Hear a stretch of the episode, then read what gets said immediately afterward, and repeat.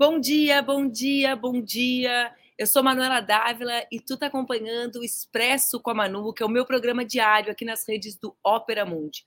Todas as segundas, terças, quartas, quintas e sextas-feiras, às 7h30 da manhã, a gente bate um papo sobre os principais acontecimentos do dia, sobre aquilo que está por vir e sempre com uma convidada ou convidado muito especial. Hoje é terça-feira, 25 de julho, Dia Internacional da Mulher Negra Latino-Americana e Caribenha. É dia também de conversar com Áurea Carolina, que a gente adora quando chega terça-feira que a Áurea conversa com a gente. Antes da Áurea entrar aqui, algumas das principais notícias que marcaram a segunda, o chamado dia de ontem. Ontem a seleção brasileira estreou com goleada contra o Panamá. Foram três gols de Ari Borges e um da Bia Zanerato. Ari recebeu o troféu de melhor jogadora foi entregue o prêmio pela Marta. A Marta, aliás, que, que está mais uma Copa sem patrocínio na chuteira, transformando a sua chuteira em instrumento de luta pela equidade de gênero, pela valorização das atletas femininas. Vocês sabem, quando chega a Copa, todas as grandes marcas disputam para estar nos pés dos grandes craques. Marta, a melhor jogadora do mundo por tantas vezes, não teve nenhuma proposta considerada decente feita por essas grandes empresas. É por isso que ela, a rainha, desfila com as chuteiras com o símbolo da igualdade de gênero, buscando registrar, transformar cada pisada numa denúncia.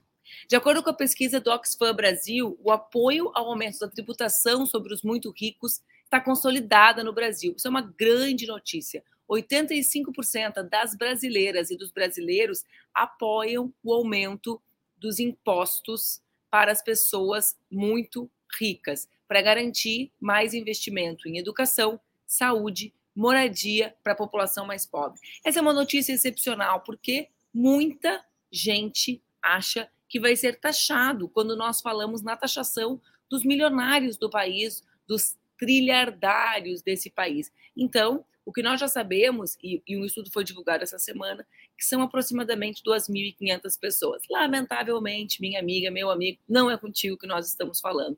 E eu fico bastante feliz que essa pesquisa já mostre o amadurecimento da população brasileira sobre essa taxação. Ontem eu comentei de passagem aqui e, e, acho que é importante que a gente registre, quando nós falávamos aqui no programa sobre a derrota da direita e da extrema-direita na Espanha, aliás, está vindo uma entrevista aí sobre isso, já está marcada com Geraldo Pizarello, que é deputado do Comuns de Barcelona, que foi reeleito no final de semana no chamado movimento Sumar, né? o movimento que pode garantir a, a governabilidade para Pedro Sanches. Então, peraí, são dois assuntos diferentes, galera. Se preparem que vem essa entrevista com o Geraldo Pizzarello. A gente está.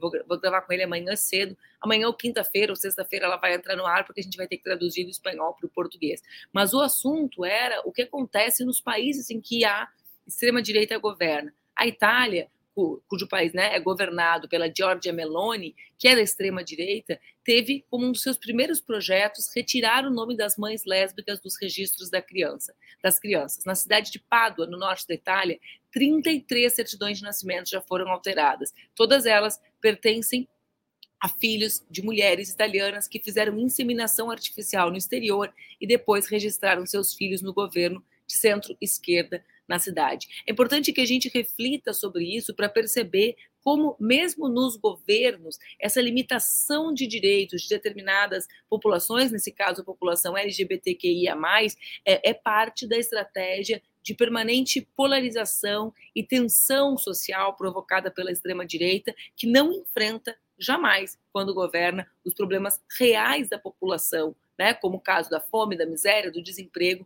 que atinge a, as populações crescentemente de muitos uh, países. Tem um estudo muito legal que foi feito pela Gênero Número e pela agência pública, uma parceria da Gênero Número da Pública, que mostra o aumento da diversidade no ensino superior. É legal a gente falar esse assunto hoje, porque a Aura está aqui para conversar comigo sobre vários temas, mas também sobre julho, esse mês que está se encerrando e que marca a luta das mulheres pretas no nosso país. Ao longo dos 14 anos de implementação do ProUni, mulheres negras dobraram a participação nos cursos mais disputados das universidades e do programa: medicina, direito, psicologia, contabilidade, administração e enfermagem. Estamos aí na luta, né, gente, pelo pagamento do piso da enfermagem. Mas voltando, então dobra o número de mulheres negras depois de 14 anos de implementação de ProUni nos cursos mais disputados. Elas também, as mulheres negras, foram o grupo que mais se beneficiou com as bolsas disponibilizadas pelo programa. Em 2012, elas ultrapassaram outros grupos, chegando a representar 30% das bolsas. 26% das bolsas eram destinadas às mulheres brancas, 24% para homens negros e 19% para homens brancos, ou seja, chegando a 54% total de bolsas disponibilizadas para mulheres e homens negros. A participação das nordestinas e nortistas negras no ProUni também aumentou de maneira significativa no período analisado pela, por essa parceria feita pela Gênero Número e pela agência pública. O crescimento é de, atenção, 233% de mulheres negras no norte e 216%, 216% de mulheres negras no Nordeste, que é a região que concentra a maior parte da população autodeclarada negra do país, de acordo com a PNAD contínua do IBGE.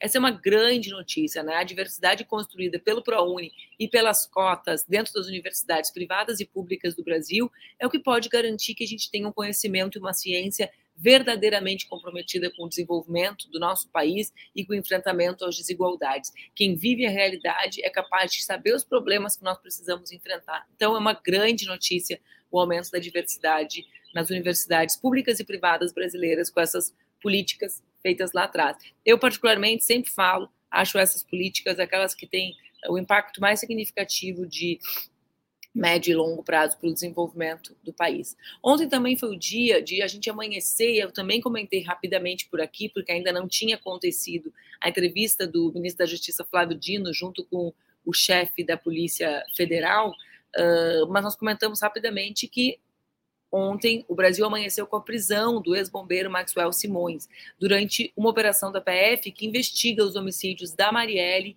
e do Anderson. Ele já havia sido preso em 2020, condenado em 2021.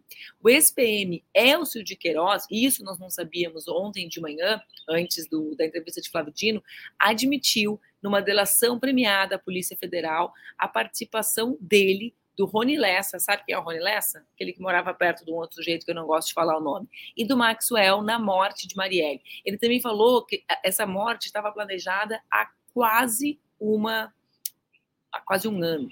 Flávio Dino pontuou que nas próximas semanas vão acontecer outras operações da PF contra alvos apontados nas investigações como os mandantes do homicídio da Marielle e do Anderson. E acho que esse é um tema importante. Eu quero uh, convidar a Áurea para conversar uh, aqui comigo. Por quê? Porque a Anne, a Aniele Franco, nossa ministra da Igualdade Racial, ontem ainda gravou um vídeo muito emocionada para a Globo. Eu fiquei muito emocionada de vê-la assim, Áurea. Mas justamente dizendo que, bom, então chega uma outra etapa, né? Se a confirmação de quem apertou o gatilho, agora o Brasil exige saber quem mandou apertar o gatilho. E isso uh, é muito diferente de revanchismo, né, Áurea? Isso é garantir a tranquilidade de uma família, da Anne, da dona Marinette, mas isso é também uh, o Brasil se encontrar com a normalidade do seu funcionamento institucional e enfrentar as milícias que matam aqueles que ousam uh, enfrentá-las e construir política de forma diferente, como Marielle Franco sonhava fazer. Né, Áurea? Bem-vinda. A Áurea está na Colômbia conversando com a gente. Áurea, Áurea, Áurea. Chegou. Bom dia, minha querida. Bom dia. Que horas são aí em Bogotá, meu bem? Agora são 5h40. Nós estamos às duas. Aqui, aqui onde eu estou são 6h40. A gente está, ó, obrigada. Tamo junta. Como diz a Luísa da produção, quem sabe a gente não dorme. Quem sabe um dia. De segunda, a se... de segunda a sexta, um pouco menos. Um pouco menos, um pouco menos. Cinco anos depois, né, Áurea, nesse Julho das Pretas, finalmente parece chegar ao fim a primeira etapa, né? Só a primeira etapa das investigações do caso Sim. da Marielle, né?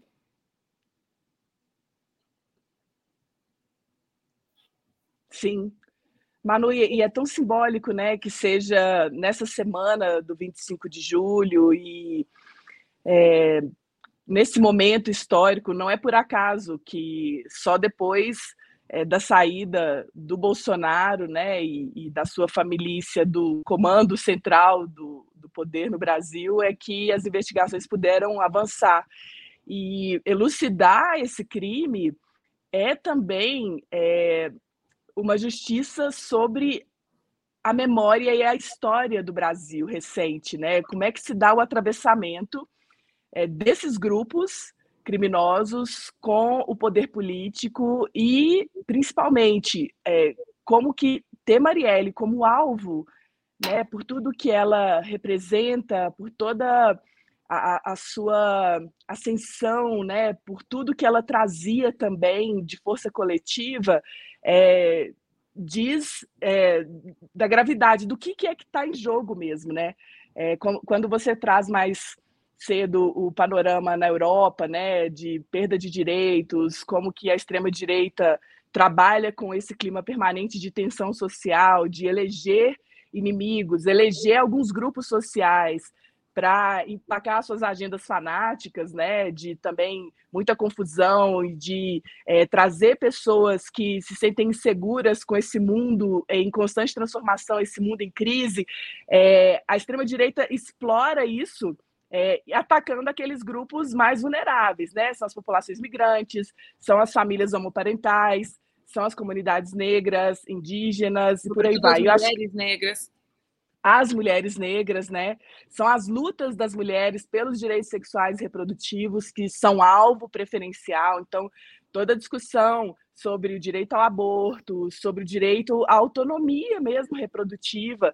É, não é por acaso que Marielle acaba sendo um símbolo tão completo e tão sublime é, de todas essas lutas, né? Quando a gente fala na interseccionalidade de gênero e raça e, e de tantas outras dimensões desse ser que questiona e que busca construir uma sociedade boa para todo mundo, acho que Marielle é um dos símbolos mais potentes, mais bonitos que a gente tem, né, no Brasil e no mundo. E, e, chegar nesse Julho das Pretas com a possibilidade da gente ter um passo definitivo na investigação é, para mostrar para o mundo quem é que determinou a, a execução covarde da Marielle é, é muito importante para nós, né? E é, eu estou aqui na Colômbia, a gente vai participar. Conta para é. gente dessa ida para a Colômbia. A gente vai participar de uma agenda com várias mulheres negras, lideranças da América Latina e do Caribe, a convite da vice-presidenta Francia Marques, que é também uma referência no nosso continente, né? Ela que está é, no governo da Colômbia, tem o presidente Gustavo. Mas França. Voltou. Voltei. Voltou.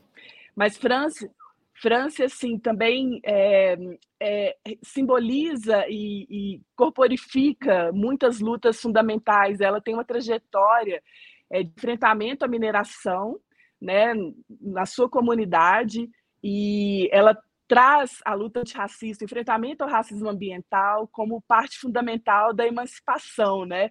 E fico muito feliz de estar aqui a convite dela. Tem lideranças do Brasil que estão nos parlamentos, né?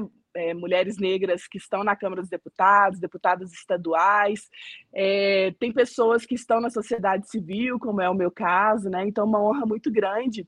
E, e pensar no momento brasileiro que a gente tem é, a Aniele Franco como a nossa ministra da Igualdade a Anne está chegando aí também, também, né?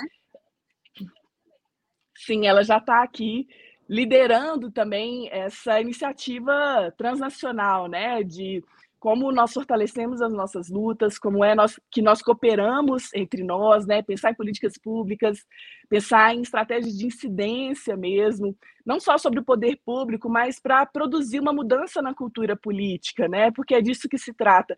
A chegada das mulheres negras, que tem uma pegada de enfrentamento ao racismo, de enfrentamento a, a todas as formas de desigualdade, é, abala as estruturas de poder, né? já, já é uma referência para nós pensar nessa ideia de abalo sísmico das estruturas de poder, porque são mudanças muito profundas, são mudanças assim que vêm da alma, inclusive, mas que vão endereçar as desigualdades mais brutais, mais evidentes, né? Então, como que a gente produz isso, é, sabendo que é, não é só mudar a fotografia do poder, por mais representatividade, mas é mudar a qualidade do poder, né, Manu? Um tema que a gente conversa tanto. A gente sempre conversa, eu estou pensando na França e pensando na Espanha, Áurea, e trazendo essa dimensão de caminhos que foram diferentes do que o Brasil percorreu, né? Porque no caso da França Marx na Colômbia, o Gustavo Petro, que é o presidente, que é um militante histórico, né? Ah, com uma trajetória belíssima de luta social, né, que ascende pela primeira vez ao governo, ou seja, a primeira vez que os setores democráticos progressistas chegam ao governo, mas essa vitória só foi possível pela aliança construída com a França Marques, que conseguia ampliar diferente da voz corrente que acredita que as lutas antirracistas, a luta das mulheres, a luta contra a violência, que é uma, França, uma marca da Francia Marx, né? A luta contra a violência do Estado contra esses corpos, que é muito atual no Brasil e muito pouco falado, né, Aura? A gente também sempre fala sobre isso, sobre os corpos das crianças e das mulheres e dos homens trabalhadores de, das periferias que são empilhados, né? Esse ano triplicou o número de crianças mortas pelo Estado em operações policiais.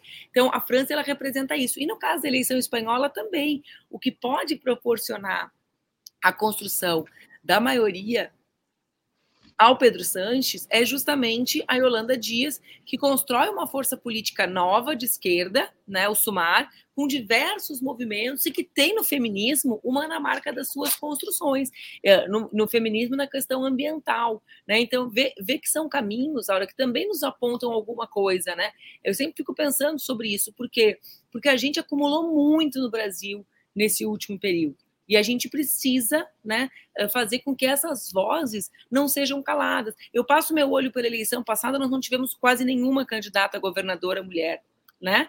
Nós, quantas candidatas uh, e candidatos às prefeituras nós teremos mulher, Aura? Né? Aí às vezes eu vejo assim, né? Vejo as discussões nos chats. Qual é o argumento? O argumento é claro que não com essas palavras que eu vou dizer, são os corpos mais vulneráveis à desinformação e aos ataques da extrema-direita. Ora, né, eh, a gente precisa entender eh, onde reside a nossa força, e é justamente por ser a força, como tu fala sobre a Marielle, que eles apontam todos os canhões. Exato. Super, Manu. E, e assim, bem pontuado isso, de que são, é, olhando para o caso do Gustavo Petro e do Pedro Santos, né, são, são lideranças bastante convencionais do campo progressista, né? Esse padrão que acaba sendo reconhecido e premiado nas escolhas. É, claro, é, como que ainda a gente tem muito a caminhar, principalmente na estrutura dos partidos, para que é, se assuma a decisão de que candidaturas feministas, antirracistas, que lutam por justiça climática, que têm o pé nos territórios, né, que constroem coletivamente, é, é o que tem de anseio mais profundo no cotidiano das pessoas, né? E é o que consegue, de fato, é, abalar esse jogo que já está tão acomodado, né? Então, assim, claro, França teve um papel decisivo aqui na Colômbia. Não seria possível, é, seguramente, que a extrema-direita colombiana fosse derrotada nas eleições sem o papel central que França teve no processo eleitoral. E, e assim a gente pode olhar em outros lugares, como você trouxe, é, mas ainda essas figuras, é, exato, se pensa que elas vão ser mais atacadas, então elas devem ser evitadas, o que é um argumento muito cínico, né? Que é, é uma forma é, escamoteada de dizer que, olha, nós não vamos é, junto com vocês, a gente, na verdade, sequer acredita no, na força de vocês, né? Mas aí dizem, não, vocês vão ser mais atacadas, a gente precisa poupar vocês, né? Nada mais ridículo do que isso. É, mas tem também uma coisa assim de que não se compreende efetivamente a, a, o sentido dessas lutas. Acho que, que isso é o mais grave. Assim. Até hoje Exatamente. a gente está batalhando é, para explicar e convencer que não existe uma separação de gênero, raça, classe é, a, a, presença no território e uma série de outras dimensões, assim. Não é um, um, uma agregação que a gente vai fazendo, né, de componentes, e eu acho que nas esquerdas esse debate ainda é, é muito atrasado, assim, né, a, a, a, gente vem na linha de frente com toda a nossa produção, que é de décadas, não é nada recente, mas parece que a gente está, assim, vivendo um tempo é, muito atrás é, nesses debates com aqueles que têm a, a presença de maior comando, né? Aqueles que acabam tendo as posições é, mais centrais, né? Nesses espaços. Mas estamos chegando, minha amiga, estamos chegando, né? Eu fico muito orgulhosa de ver que aqui em Bogotá hoje nós teremos muitas mulheres é, de toda a América Latina e do Caribe podendo falar assim das dificuldades das suas trajetórias, da, da permanência nos espaços que ocupam, mas também é, da potência e das realizações, que é o mais incrível. É, e eu estava vendo, né? Bogotá que também é governada por uma prefeita mulher, por uma prefeita que é lésbica e que é uma das cidades, Aura, que mais avança na construção das políticas de cuidado. Ontem ainda nas redes da prefeita eu via justamente ela graduar uma turma de mulheres e me chamou a atenção porque eram mulheres bem mais velhas do que a idade tida como regular para se graduar, né? Então eu vi as imagens, mulheres se graduando em cuidados, ou seja, nessa, nessa relação com a vida urbana. E quando tu traz a, a, a questão da, da invisibilidade, da incompreensão, essa, é essa é a palavra adequada, com relação ao significado disso, são as várias questões que ainda fogem né, da dinâmica das políticas públicas, da centralidade da agenda econômica, né, Áurea? Eu gosto muito da, das pesquisadoras que trazem essa dimensão de o quanto poderia ser impactada a economia se nós alterássemos profundamente a lógica dos cuidados na sociedade. Então, se a gente construísse, por exemplo, creches, né, se a gente empregasse as mulheres que cuidam das crianças, então a dimensão, a ausência da compreensão do que significam essas lutas também tem relação com a, com a nossa incapacidade de pensar a economia de outro jeito, não é, né? É louco isso, né? É demais. Não só seria uma revolução na perspectiva econômica, eu, fico pensando na ideia da renda básica, né, que o senador Suplicy traz, assim, com, com como quase que um, uma causa de vida, assim, é muito emocionante. É, e muitas mulheres trazem essa importância, mulheres negras, né, de como remunerar bem os trabalhos de cuidados é, faz com que todo o sistema econômico e político tenha um, um funcionamento voltado para a vida das pessoas, né? Na pandemia, que diferença fundamental foi lutar pelo auxílio emergencial, né? Que foi uma conquista da sociedade brasileira, é, apesar de toda a resistência contrária do governo naquele momento. E o auxílio emergencial foi, de fato, o que deu condições básicas de dignidade para as pessoas, né? Principalmente as famílias de mulheres negras, as famílias de mulheres periféricas, é, que são aquelas que, que, que, dão conta do cotidiano com, com toda a luta, né? É, e não precisaria e não deveria ser dessa forma. Então, Manu, é, é isso. A gente está tá mostrando que outras economias são possíveis e essas economias vêm é, de uma outra relação com o mundo do trabalho também, né? Exatamente. Em tempos assim de precarização extrema, uberização e tantas outras formas, né, de exploração do trabalho das pessoas. E quem são as pessoas mais exploradas? A gente sempre cai nessa mesma roda, né? Então, se as pessoas tivessem uma segurança, né, todos os meses, e isso vem dessas maiorias completamente abandonadas, né? Pensa em escala global, gente. É, tantas crises migratórias, tantas guerras civis, né? Se é, tanta riqueza que fica rodando essa loucura que é o sistema financeiro. Se isso fosse revertido para uma política global de renda mínima para as pessoas, né, a, gente teria de fato um enfrentamento a estruturas. Claro que não é a resolução de todos os problemas, mas sem dúvida passa por uma, uma contenção muito importante. E, e, e sempre assim, trazendo esses grupos, essas populações que são abandonadas, são deixadas para trás. Aurea, eu estava vendo aqui nos comentários, né? A, a Joseli fala, tem que fazer o corte de classe. A, a Biga estava falando da economia dos cuidados, aí a Joseli falou, ah, precisa fazer o corte de classe na luta das mulheres. Mas o Júlio das Pretas, ele é justamente uma luta para uh, transformar ou para reivindicar um lugar que é marcadamente, é, é, é, absolutamente atravessado pela questão racial, ou seja, a desigualdade de classe econômica, portanto, né, no mundo do trabalho, ela tem esse impacto racial. Eu, e, e aí, e eu quero te fazer uma provocação de algo que recorrentemente eu vejo nas redes, que eu concordo, que é como que a gente consegue fazer com que o feminismo que nós defendemos, né, consiga chegar a mais pessoas. Porque o que, que eu percebo? O feminismo é um movimento cada vez mais cool, né? Mais legal. Tá aí o filme da Barbie nos mostrando isso. Só que esse é um feminismo, que é o feminismo liberal, né? Que é o feminismo que fala, chega a falar, digamos, em empoderamento, né, naquela ideia do ah, eu posso romper o telhado de vidro se eu chegar naquele lugar, eu sou uma pessoa importante, enquanto todas as outras mulheres não, não estão empoderadas. É um feminismo que fala, e isso até tem uma conexão com as nossas lutas também, né? São, não são coisas que nós negamos, só não são toda a nossa luta. Que fala, por exemplo, da questão do corpo, da aceitação do corpo, da aceitação da autoestima da mulher, mas que muitas vezes abandona a questão central, né? Que é como garantir que a maior parte das mulheres possam ter os seus direitos garantidos. Né? Por isso, uhum. também a economia dos cuidados é um dos temas centrais da questão de um feminismo mais popular, né? Demais, Malu. E, assim, é, o Júri das Pretas é, é também é, lançar para todo mundo uma possibilidade é, de, de, um outro olhar. O que, que significa a presença das mulheres negras, é, o trabalho das mulheres negras, a produção cultural das mulheres negras nessa pegada emancipatória.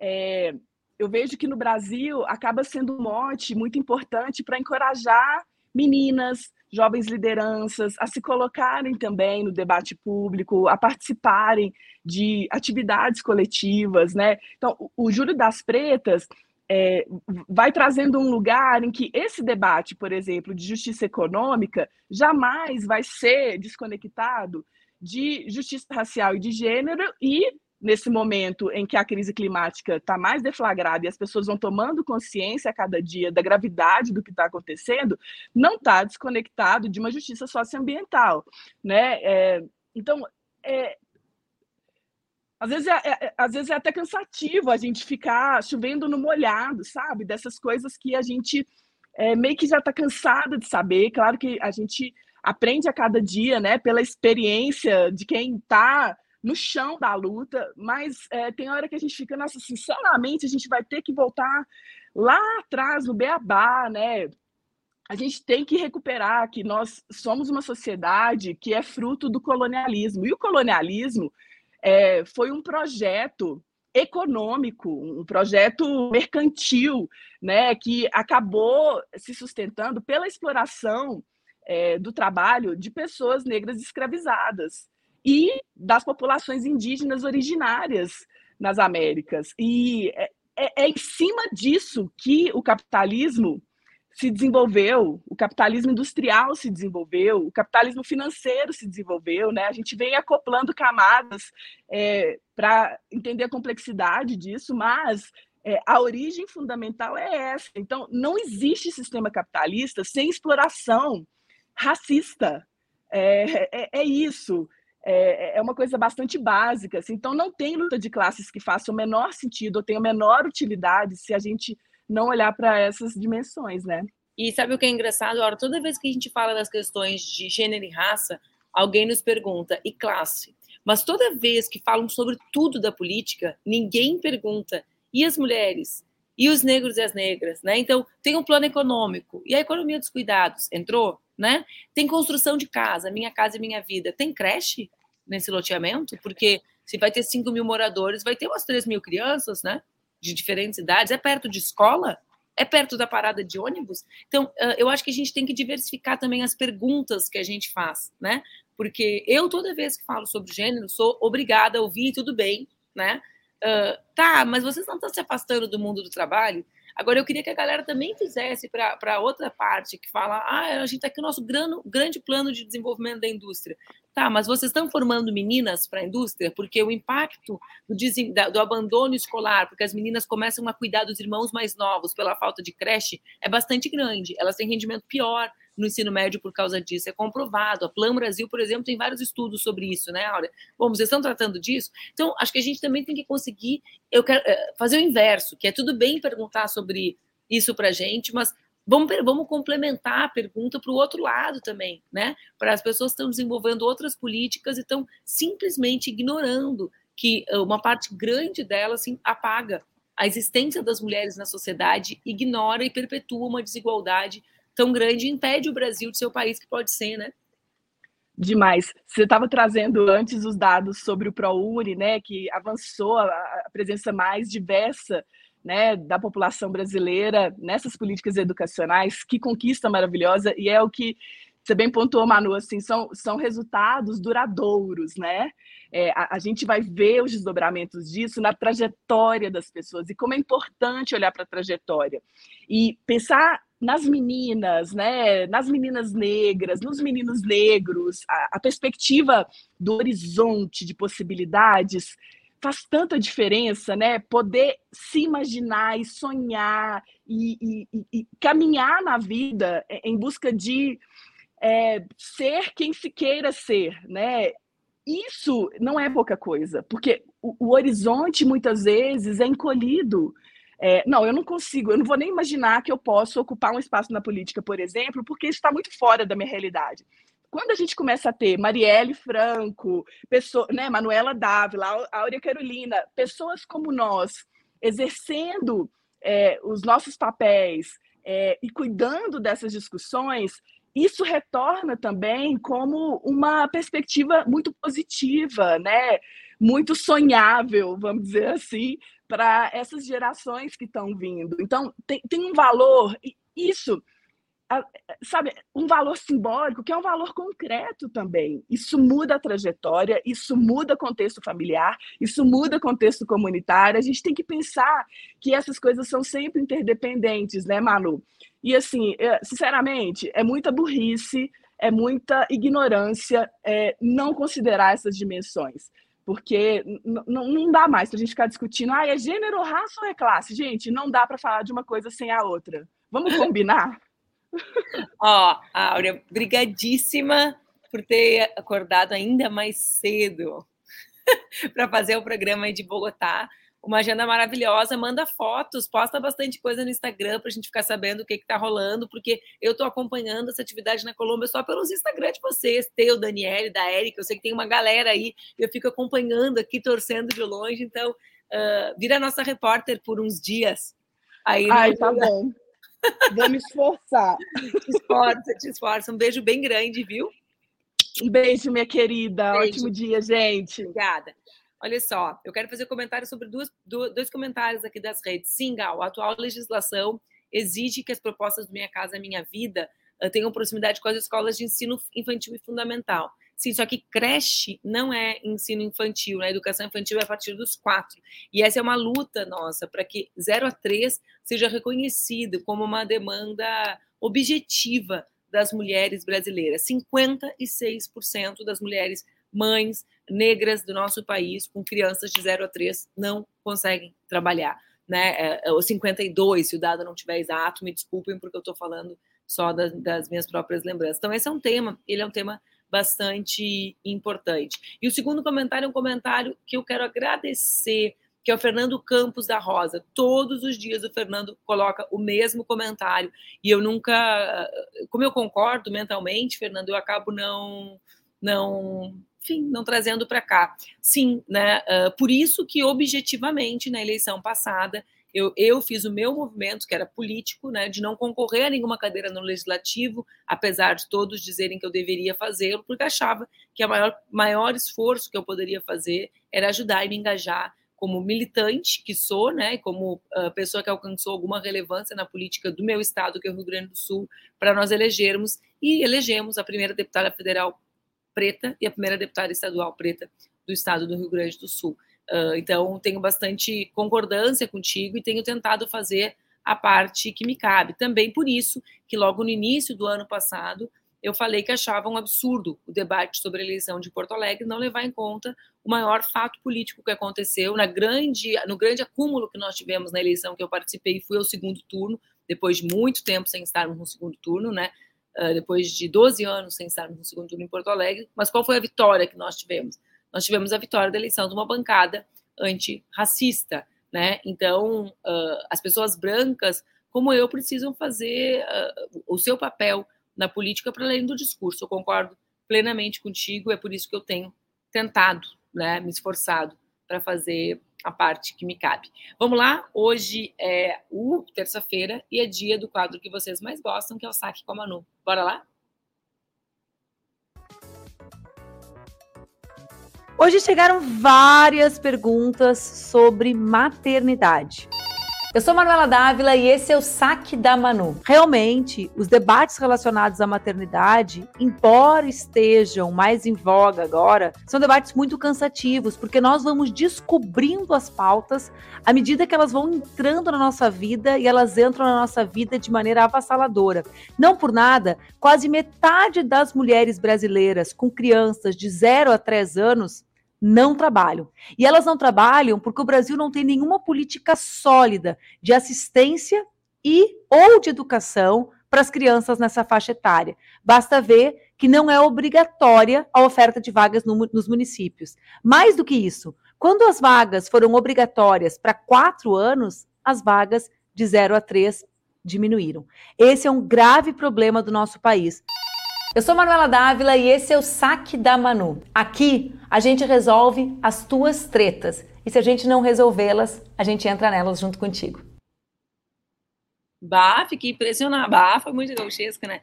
Vocês viram que terminou o assunto, eu não me lembrava que o saque era esse hoje. Então, coincidiu justamente com o assunto que a gente estava falando aqui com a Gal e com o Fernando. Bom, por hoje era isso, pessoal. Amanhã, quarta-feira, às 7h30 da manhã, a gente se encontra de novo para mais um Expresso com a Manu aqui nas redes do Ópera Mundi. Não esqueçam, deem um like, compartilhem com as amigas e com os amigos para a gente seguir por aqui. Um beijo, boa, boa terça, que boa quarta, tô completamente louca, cansei a terça. Boa terça para vocês.